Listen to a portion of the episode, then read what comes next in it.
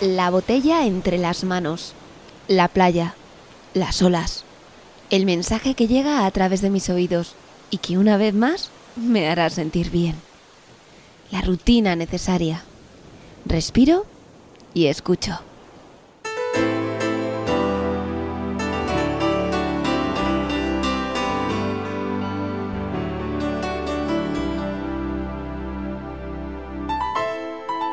Aquí comienza Mensaje en una botella, un programa para sentirse bien que se emite los lunes cada 15 días en Radio Águeda y Tormes FM. Saludos de Rebeca Jerez y de toda la gente que hace posible este programa. Tony Bambalinas, Nico Calvo, Ausi Barrios, Flora, Calde, Ismael y hoy la colaboración de la actriz Poppy Vegas en la sección Un mar de sensaciones. Gracias a todos los colaboradores y colaboradoras por hacer posible este programa. Gracias a todos vosotros y vosotras oyentes por escucharnos, estéis donde estéis. Como recordaréis, el único objetivo de este programa es hacer sentir bien a aquel que lo escucha. Hoy comenzamos con un tema de Conchita, que últimamente pongo mucho, pero que nos hace recordar que podemos conseguir aquello que nos propongamos y que lo que alcances es la medida de tus sueños. Al menos eso es lo que dice la letra. Pero antes de oír este tema, recuerda, la radio hace el mundo mejor. Palabra de Pandora. Comenzamos. Por las veces que no me escuché, por las veces que me hice de menos, por las veces que no me cuidé por las veces que pensé que no iba a sucederme, por las veces que no me atreví, por las tardes que no tuve fuerzas, por todos los gritos que pegué, por lo mal que me traté, por lo mal que me hablé a veces puedes, te juro que puedes. Encontraste fuerzas donde no quedaba nada, puedes, te juro que puedes. Te han pasado tantas cosas hasta que has llegado aquí. Yo sé que no ha sido fácil, pero ahora eres feliz. Saca pecho y mira al frente, sé que estás en plena curva. Te prometo que el camino al final se allana. Y aunque ahora te parezca casi imposible, aquí siempre sale el sol y lo encontraste sola. Y es que estás solo un peldaño de borrar la herida te prometo que tu sueño está hecho a tu medida. Todas las veces que dudé, por las tardes que he perdido el tiempo, por las veces que no me gusté, por las veces que escuché más al resto que a mi cuerpo. Puedes, te juro que puedes. Encontraste fuerzas donde no quedaba nada Seguro que puedes. Sabes que han pasado tantas cosas hasta que has llegado aquí. Yo sé que no ha sido fácil, pero ahora eres feliz. Saca pecho y mira al frente, sé que estás en plena curva. Te prometo que el camino al final se allana. Y aunque ahora te parezca casi un imposible, aquí siempre sale el sol y no encontraste sola. Y es que estás solo a un peldaño de borrar la herida te prometo que tu sueño está hecho a tu medida. Por las veces que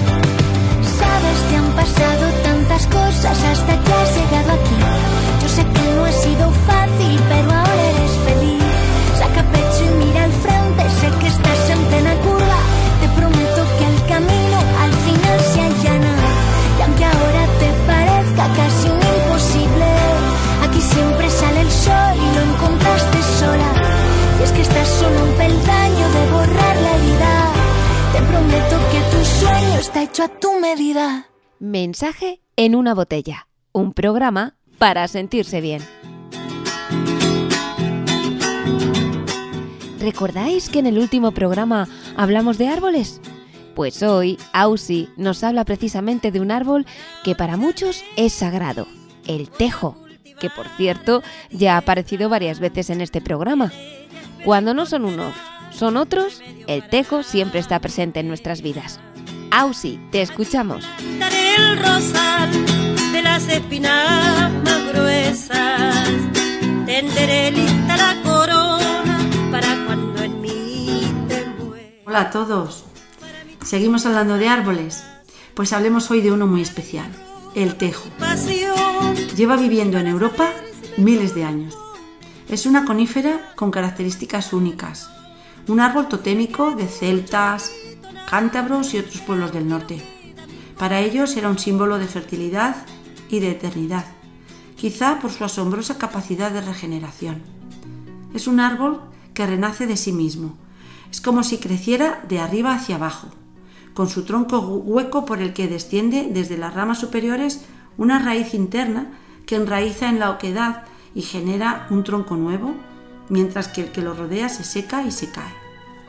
Con su madera se han tallado utensilios neolíticos, mangos de hacha en la edad de bronce, bastones de druidas y los famosos arcos largos que los ingleses utilizaron para guerrear durante siglos y que hicieron peligrar la especie en Inglaterra por la gran demanda de madera que suponían.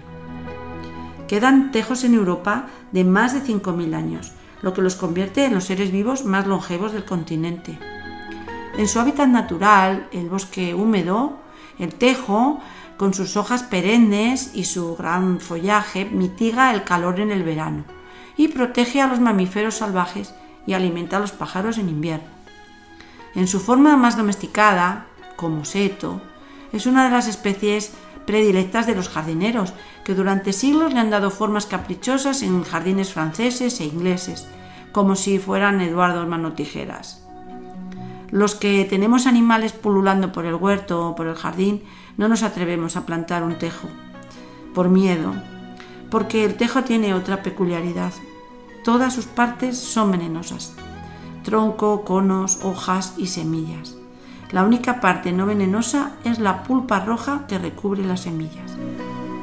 En la zona de Salamanca antiguamente se le llamaba matagallinas. Pero el tejo en su complejidad, igual que quita la vida, la da. En variantes de tejos americanos se han encontrado moléculas muy activas antitumorales, sobre todo contra el cáncer de pulmón, los taxoles, que de nuevo volvieron a poner en riesgo la supervivencia de esta especie en América puesto que la cantidad extraída de un tronco es muy pequeña y sintetizarlo químicamente es inviable por su coste. Por suerte han conseguido extraer taxoles también de las hojas y simisintéticos, así que de momento nuestro tejo sigue siendo inmortal. Como inmortal es el amor de Tristán e Isolda, que también tiene algo que ver con el tejo, gracias a sus hojas perennes y a la astucia de Isolda, claro. Cuando Isolda se enamora de Tristán, que es sobrino de su marido, em, el rey Arturo resuelve, de acuerdo con las reglas del amor cortés, que los dos hombres compartan a la reina.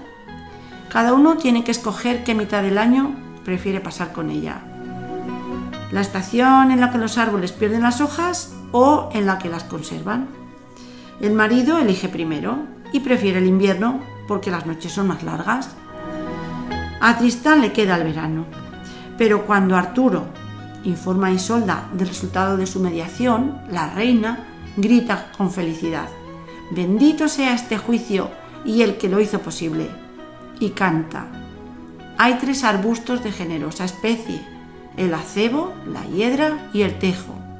Durante toda la vida guardan sus hojas, durante toda la vida seré de Tristán. Arbusto, árbol, ¿qué más da como le llame? El tejo, símbolo de lo perenne y de lo eterno, no se molesta por tan poca cosa. Para olvidarme de ti, voy a cultivar la tierra. En ella espero encontrar remedio para mi pena.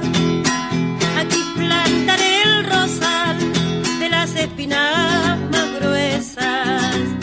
Tenderé lista la corona para cuando en mí te muera. Para mi tristeza violeta azul, clavelina roja para mi pasión para saber si me corresponde desojo un blanco manzanillón.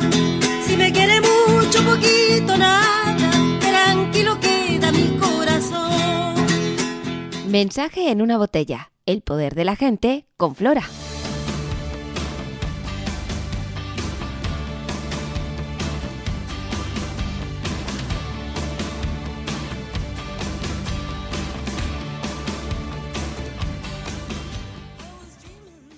Buenos días, Rebeca. Buenos días a todos. Hoy os voy a hablar de Luke Hoffman.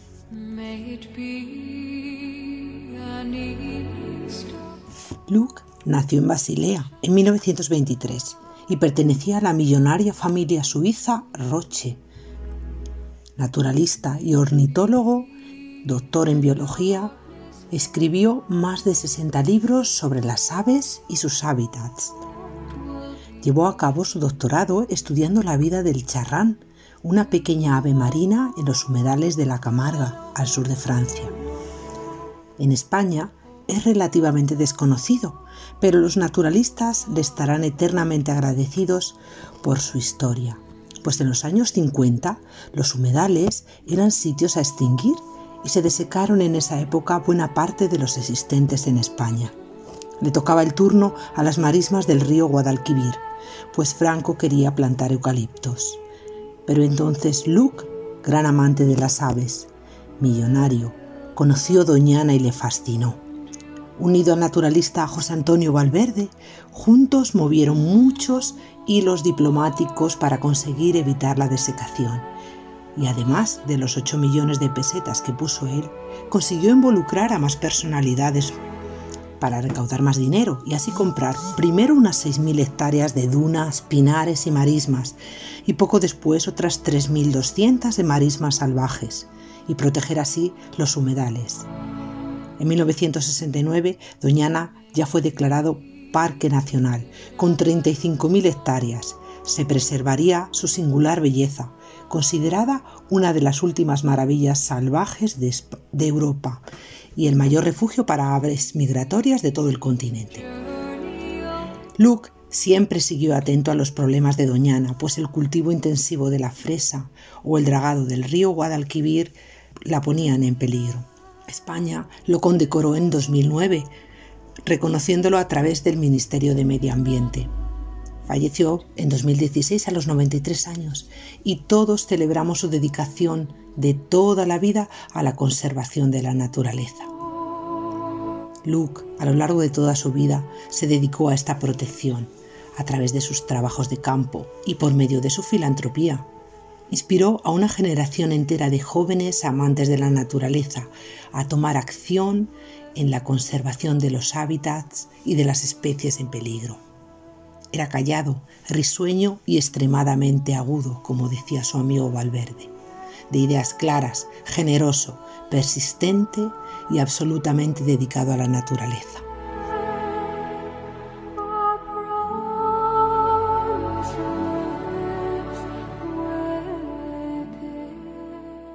Mensaje en una botella, un mar de sensaciones.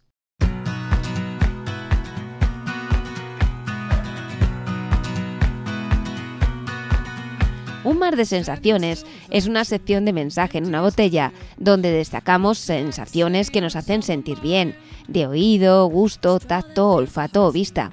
Tú también puedes compartir con nosotros esas sensaciones. Solo tienes que mandarnos un mensaje por WhatsApp o por Telegram al 616 20 77 82 en nota de voz o escrito y nosotros lo incorporaremos a esta sección de un mar de sensaciones. Hoy le hemos pedido a Poppy Vegas, actriz, que nos hable de una sensación que le guste. Esto es lo que ha compartido con nosotros.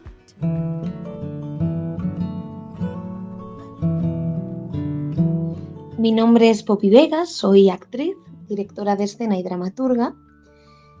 Y hay algo que a mí me encanta, que es el mar. Una sensación que me encanta es el mar. Me encanta sentarme frente a él. Me encanta bañarme y que sus olas me mecen de un lado para otro, porque esto me recuerda a cuando yo estaba en el interior de mi madre.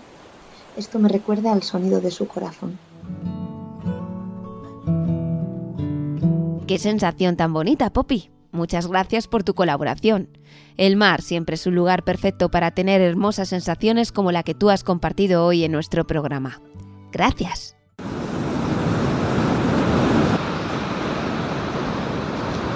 Amiguito, ¿cómo estás? Que me he acordado de ti.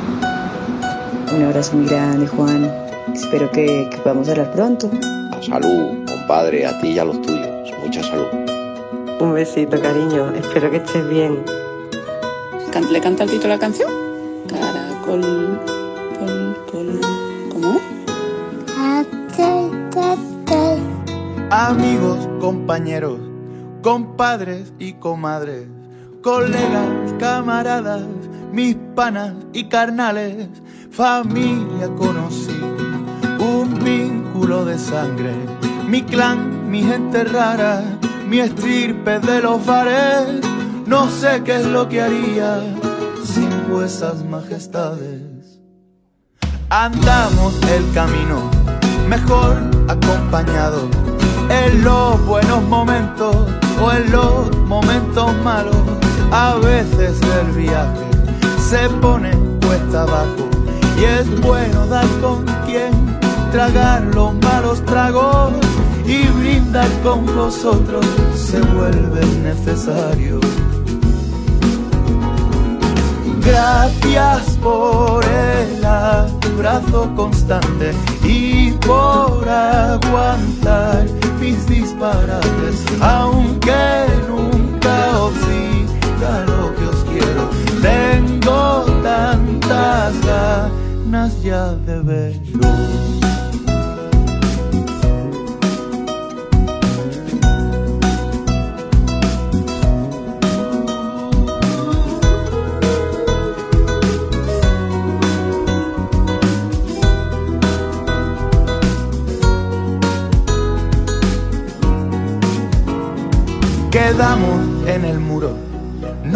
de borrachera. Nos ponemos profundos, nos da la ventolera, partiéndonos el culo, cantando carnavales. Arreglemos el mundo que está para el arrastre. Os dejo el testamento, mi risa, mis errores y la guitarra con la que inventamos callejones. Si os pasa lo que sea, remuevo tierra y aire, que nunca estaréis solos si está vuestro compadre. Gracias por el abrazo constante y por aguantar mis disparates, aunque nunca os diga lo que os quiero. Tengo tantas ganas ya de veros. Gracias por el abrazo constante y por aguantar mis disparates, aunque nunca os diga lo que os quiero. Tengo tantas ganas ya de veros.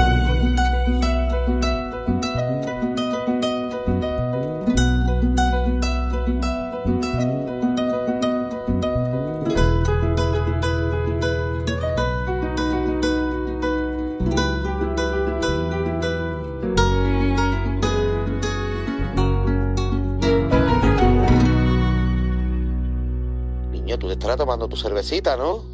Que no, no me enteré yo, ¿eh? Mensaje en una botella. Postales sonoras con calde.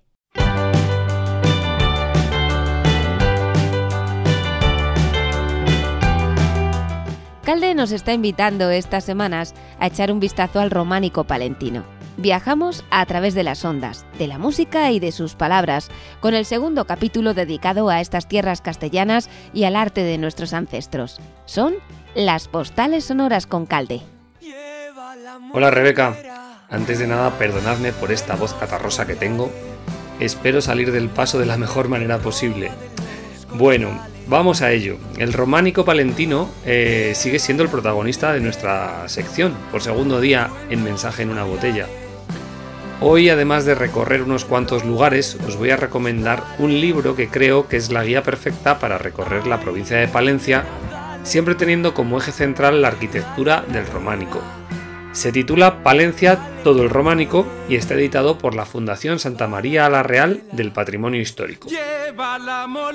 Si echáis un vistazo a las páginas de este volumen, os daréis cuenta que la cantidad de monumentos que se pueden ver en Palencia daría no para dos, sino para 100 postales sonoras el mensaje en una botella. Si os parece, después de esta pista para aprender cositas, vamos a continuar donde lo dejamos el último día. Si recordáis, finalizamos la sección hablando de la pequeña ermita de San Pelayo. Este templo se encuentra en la carretera, a unos cientos de metros del pueblo de Perazancas. Pues bien, en este lugar tenemos la primera parada del día, la iglesia de la Asunción. Decir que se conservan varias partes originales de finales del siglo XII, aunque la iglesia tiene varias ampliaciones posteriores.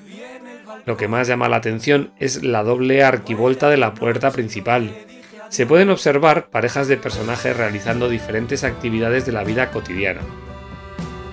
Para visitar su interior hay que hacer un pequeño donativo y probablemente un vecino del pueblo que siempre anda por allí os dará unas estupendas explicaciones.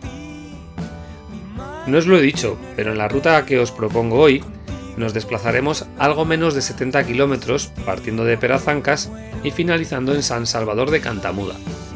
Pero vamos poco a poco. Siguiente parada, Valle Espinoso de Aguilar, a tan solo 10 kilómetros. Unos metros antes de entrar en el pueblo veremos una pequeña ermita sobre una colina. Se trata de Santa Cecilia y tiene un par de cosas que no os podéis perder. Es probable que esté abierta. Si no fuera así, podéis acercaros al pueblo y preguntar a algún vecino. Seguro que os echan una mano encantados. Como os decía, uno de los atractivos del templo son los capiteles, especialmente uno tallado con hojas en espiral que es una auténtica obra maestra. También es muy destacable un friso que parece tener relación con la representación de un calendario. Una vez más, estamos hablando de finales del siglo XII. Muy interesante. ¿Continuamos? Ahora toca cambio de tercio. Pasamos de una ermita pequeñita a todo un monasterio. Nuestro destino está 10 kilómetros más adelante, en Aguilar de Campo. Se trata de Santa María la Real. Los primeros escritos que hablan de este lugar lo datan allá por el siglo XI. Poco a poco fue ganando importancia y fue creciendo en tamaño y en influencia por toda la comarca. Después de muchos siglos el lugar quedó casi en ruina y fue objeto de una delicada restauración a finales del siglo XX, dirigida por el arquitecto José María Pérez, el famoso Peridis. Si os acercáis a verlo, no os perdáis el claustro, la sala capitular, el refectorio y la iglesia. Os recuerdo que estamos en Aguilar de Campo, al norte de Palencia, el pueblo que huele a galletas cuando paseas por sus calles. Por Aguilar pasa el río Pisuerga y su curso de agua nos va a dar la pista de nuestra última visita del día. Una vez en el coche, tomaremos la carretera que va hasta Cervera de Pisuerga y desde allí continuaremos en dirección norte hacia Cantabria. Este tramo del viaje es especialmente bonito. Atravesaremos bosques, podremos disfrutar de miradores y cruzaremos maravillosos parajes como el embalse de Requejada. Eso sí, siempre disfrutando del Pisuerga como acompañante de lujo. Al final, casi en la frontera provincial, llegaremos a San Salvador de Cantamuda, donde se encuentra la Colegiata de San Salvador. El templo fue fundado a finales del siglo XII por doña María Elvira, esposa del conde Rodrigo Guntis y sobrina de Fernando I de Castilla. Lo mejor de esta construcción es que prácticamente se encuentra igual que cuando se construyó, sin añadidos posteriores. La iglesia es muy armónica en general, pero llaman la atención varios elementos. Exteriormente, la espadaña de tres tramos, una de las más bonitas de la provincia. En el interior destacan los capiteles y el labrado de la mesa del altar. Os aseguro que merece la pena acercarse a este lugar. Rebeca, si te parece, cerramos aquí este capítulo del románico palentino. Como comentaba antes, apenas se trata de unas pinceladas. Hay tanto que ver y que aprender. Hasta pronto.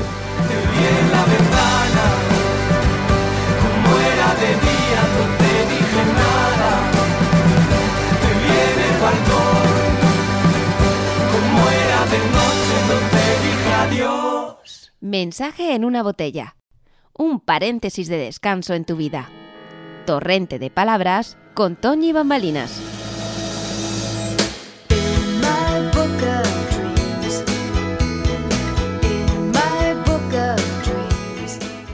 Hola de nuevo, Rebeca y querida audiencia.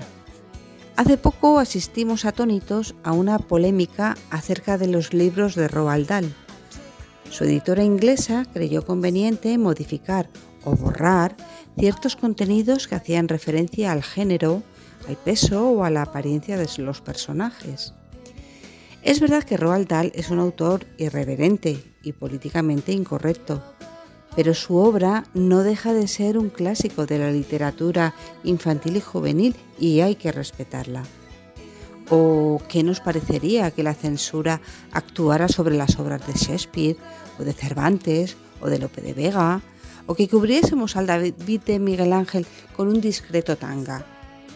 Sencillamente ridículo. Los tiempos de la Inquisición quedaron atrás. Menos mal que parece que por fin ha triunfado el sentido común y las obras quedarán tal como las parió el autor. Hoy comparto con vosotros un capítulo de Cuentos en verso para niños perversos. El título ya lo dice todo.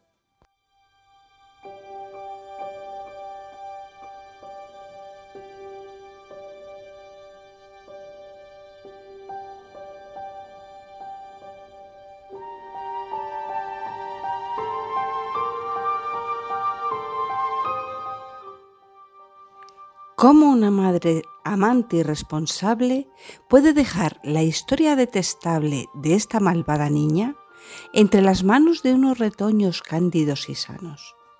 Si de mí dependiera, rizos de oro estaría entre rejas como un loro Imagínense ustedes qué gracioso resulta hacer potaje para oso, café y bollitos con su mermelada y con la mesa puesta y preparada, que diga papá oso, mil cornejas, la sopa está que quema las orejas. Vamos a darnos un paseo juntos, hasta que este potaje esté en su punto. Además, caminar un buen ratito nos abrirá el apetito. Ninguna ama de casa se opondría a propuesta de tal sabiduría, y menos con el genio singular de un oso cuando es hora de almorzar. Pues bien, en cuanto dejan la mansión, se cuela rizos de oro en el salón, al punto ve el potaje apetitoso que puso en los tres platos mamá oso, y en menos tiempo del que aquí se cuenta, sobre ellos se abalanza violenta. Imagínense, insisto, qué faena, después de preparar cosa tan buena que acabe en el estómago incivil de alguna delincuente juvenil. Y no acaba ahí la cosa. Lo mejor viene a continuación de lo anterior. Como mujer de hogar que usted se siente, ha ido con todo amor, pacientemente, coleccionando muchos trastos viejos, un angelote manco, dos espejos, tres sillas y un armario estilo imperio comprados en subasta, y lo más serio, una silla de niño isabelina que un día heredó usted de su madrina. Es esa silla orgullo, prez y gloria de su querida casa y no hay historia que usted no cuente de ella y se derrita cuando le enseña ufana a las visitas.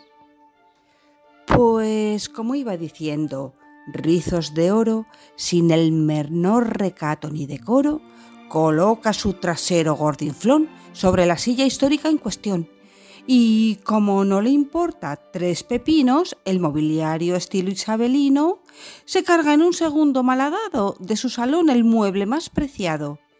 Cualquier niña diría, ¡Oh, qué desgracia! Merezco un buen castigo por mi audacia. Pero no, rizos de oro, que al contrario, exhibe su peor vocabulario. Maldito cachivache y otras cosas que de tan malsonantes y espantosas no puedo ni me atrevo a transcribir ni creo que se deban imprimir.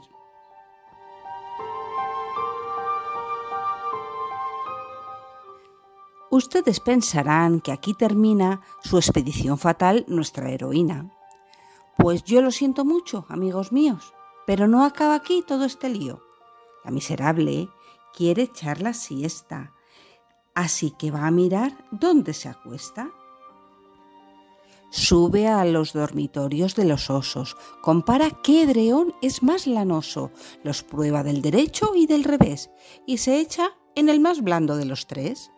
Como sabéis, la gente de provecho se suele descalzar cuando va al lecho, pero con rizos de oro no hay enmienda, ni se le ocurre cosa que no ofenda.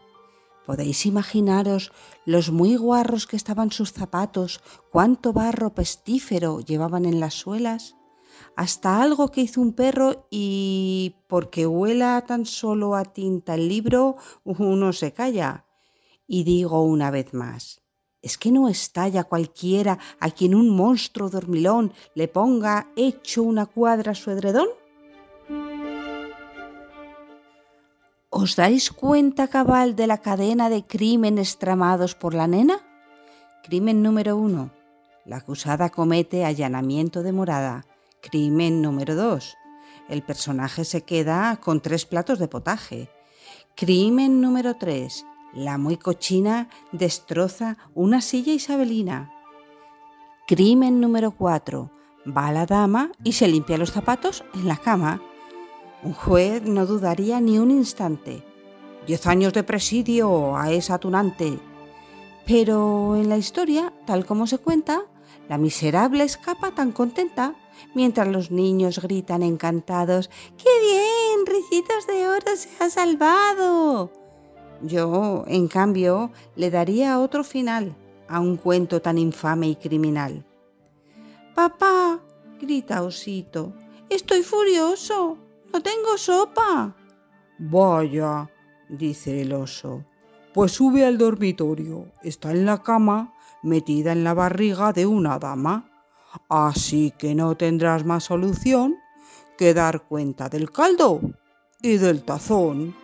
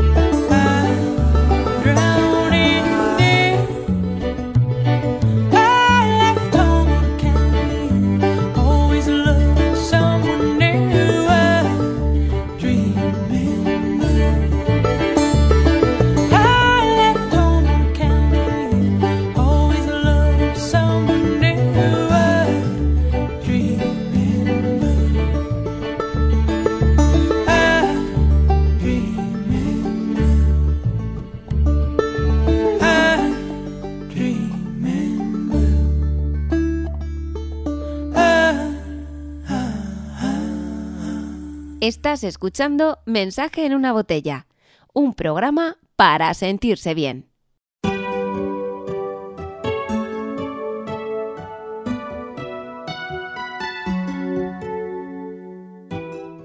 Mensaje en una botella. La alegría de vivir con Nico Calvo. El infierno de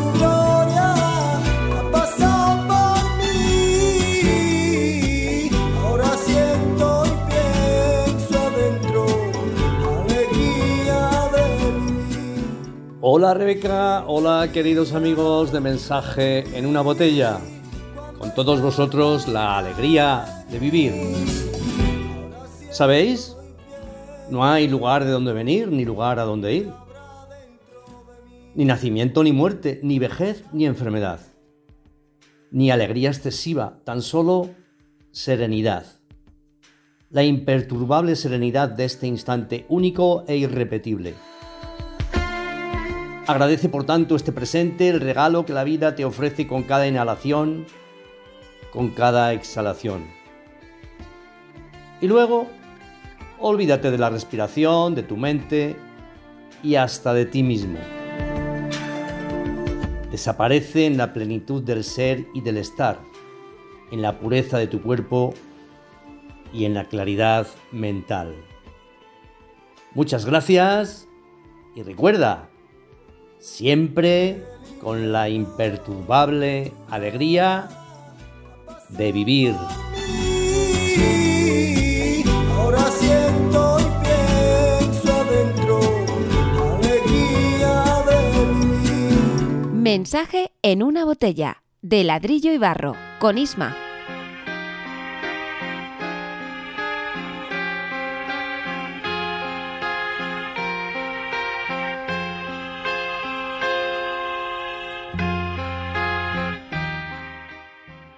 Hola amigos de Ladrillo y Barro. Como os comenté en el programa anterior, vamos a continuar un poquito hablando de esos aforismos, de esas greguerías, de esos vamos a decir chascarrillos que espero que, que en unos casos, bueno, pues os provoquen la risa y en otros que os hagan reflexionar un poco. Si es así, estaré contento y si no, pues por lo menos lo he intentado. Vamos con ello.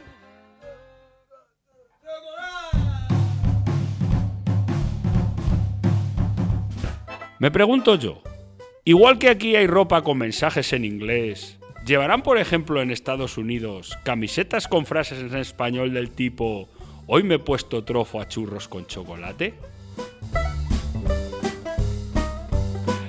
Me gusta cuando te da por mirar ofertas de empleo en tu localidad y aparece profesor de noruego en Nueva Zelanda. Que no somos nada lo demuestra el hecho de que con una chaqueta desabrochada podemos sentir calor y al quitárnosla tener mucho frío.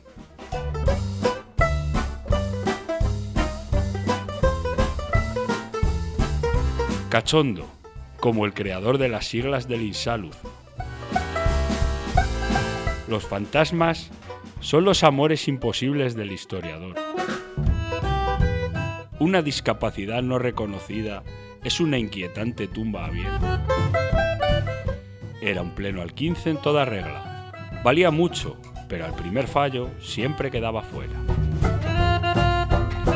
El papel higiénico perfumado es uno de los síntomas de degradación de la civilización occidental. El ser humano sigue tratando de resolver los misterios del universo sin saber aún el qué le verán a ese y de de dónde le sale el dinero al otro. Ridículo, como un figurante en una película X. No hay puzzle más complicado que el de un folio en blanco. Absurdo, como un negacionista recibiendo la confirmación. Quien avisa no es traidor, salvo que sea la chica de la curva.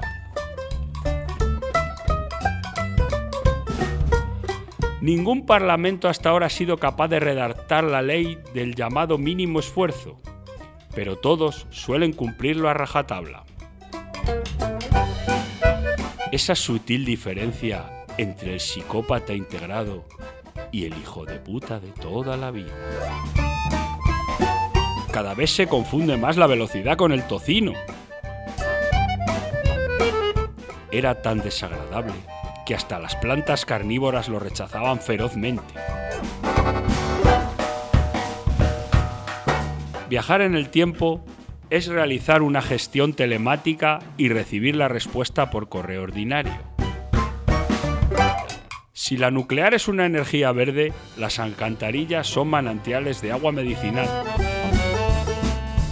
Pocas traiciones tan crueles como la de una bolsa de basura desgarrándose en mitad de la calzada. Bueno, espero que esta selección os haya gustado tanto o más que la anterior. Mi intención ha sido esa, y si no, volveremos con otra tanda la semana que viene. Hasta pronto amigos.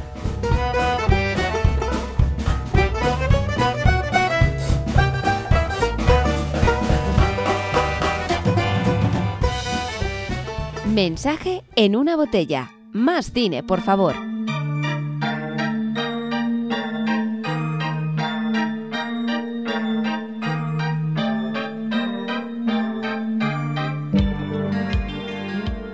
Estamos en primavera. Ya han llegado los vencejos y somos muchos los que disfrutamos diferenciando las golondrinas de los aviones. Y nos ponemos muy contentos cuando vemos un rabilargo o una bubilla. Así que esta peli está especialmente dirigida a los pajareros y pajareras que nos estéis escuchando. La peli se titula El Gran Año. Ahí va el tráiler. Habrá una lluvia importante dentro de pocas horas. ¿Lluvia radioactiva? Lluvia de pájaros. ¿No dijiste que un gran año acabó con tu matrimonio con Steph en 2003? Para empezar, estaba casado con Bridget en 2003. El 1 de enero me largo de esto.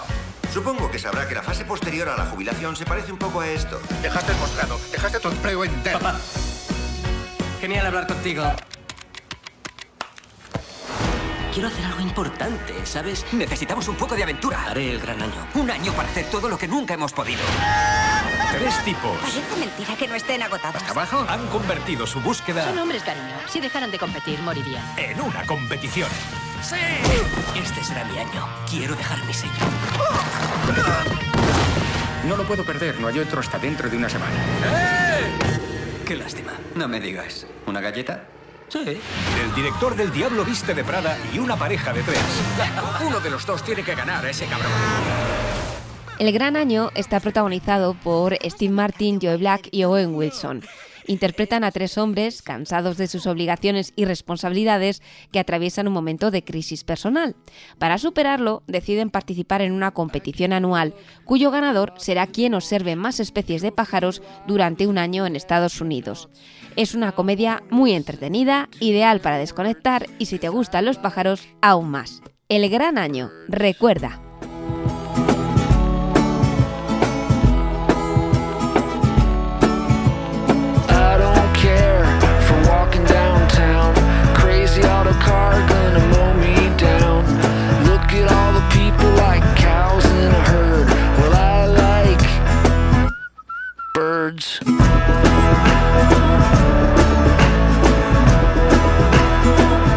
Mensaje en una botella, un programa para sentirse bien.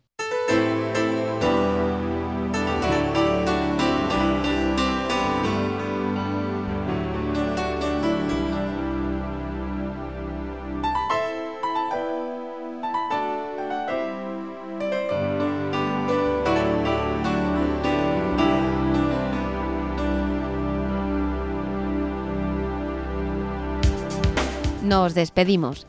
Recordad que podéis poneros en contacto con nosotros en el 616 20 77 82 por WhatsApp o Telegram. Que también podéis escribirnos a mensaje en una botella, calle San Fernando, número 8 de Ciudad Rodrigo. Y que podéis escuchar este programa en formato podcast en radioágueda.com. Recibid un saludo de Rebeca Jerez. Gracias a Toñi, Calde, Ausi, Flora, Isma, Nico y en esta ocasión también a Poppy por sus colaboraciones. Gracias a vosotros y vosotras por escucharnos. Dentro de 15 días, otro programa de mensaje en una botella, en vuestras sintonías favoritas, en Radio Águeda y Tormes FM.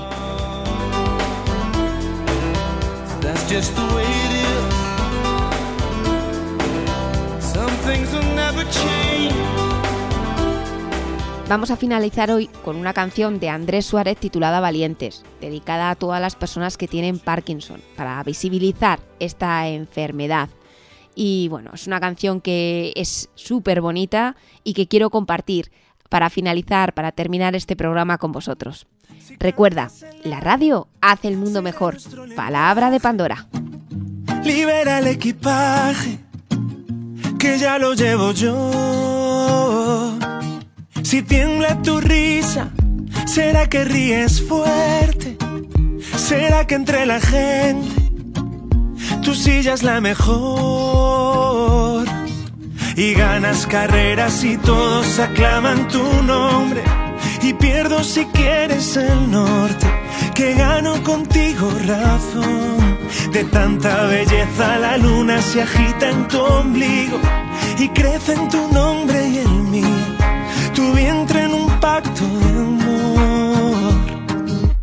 Ella ve colores en mi blanco y negro. Llegó el otoño a su cabello y luego no dejó de sonreír en la batalla, esa que no siempre se gana.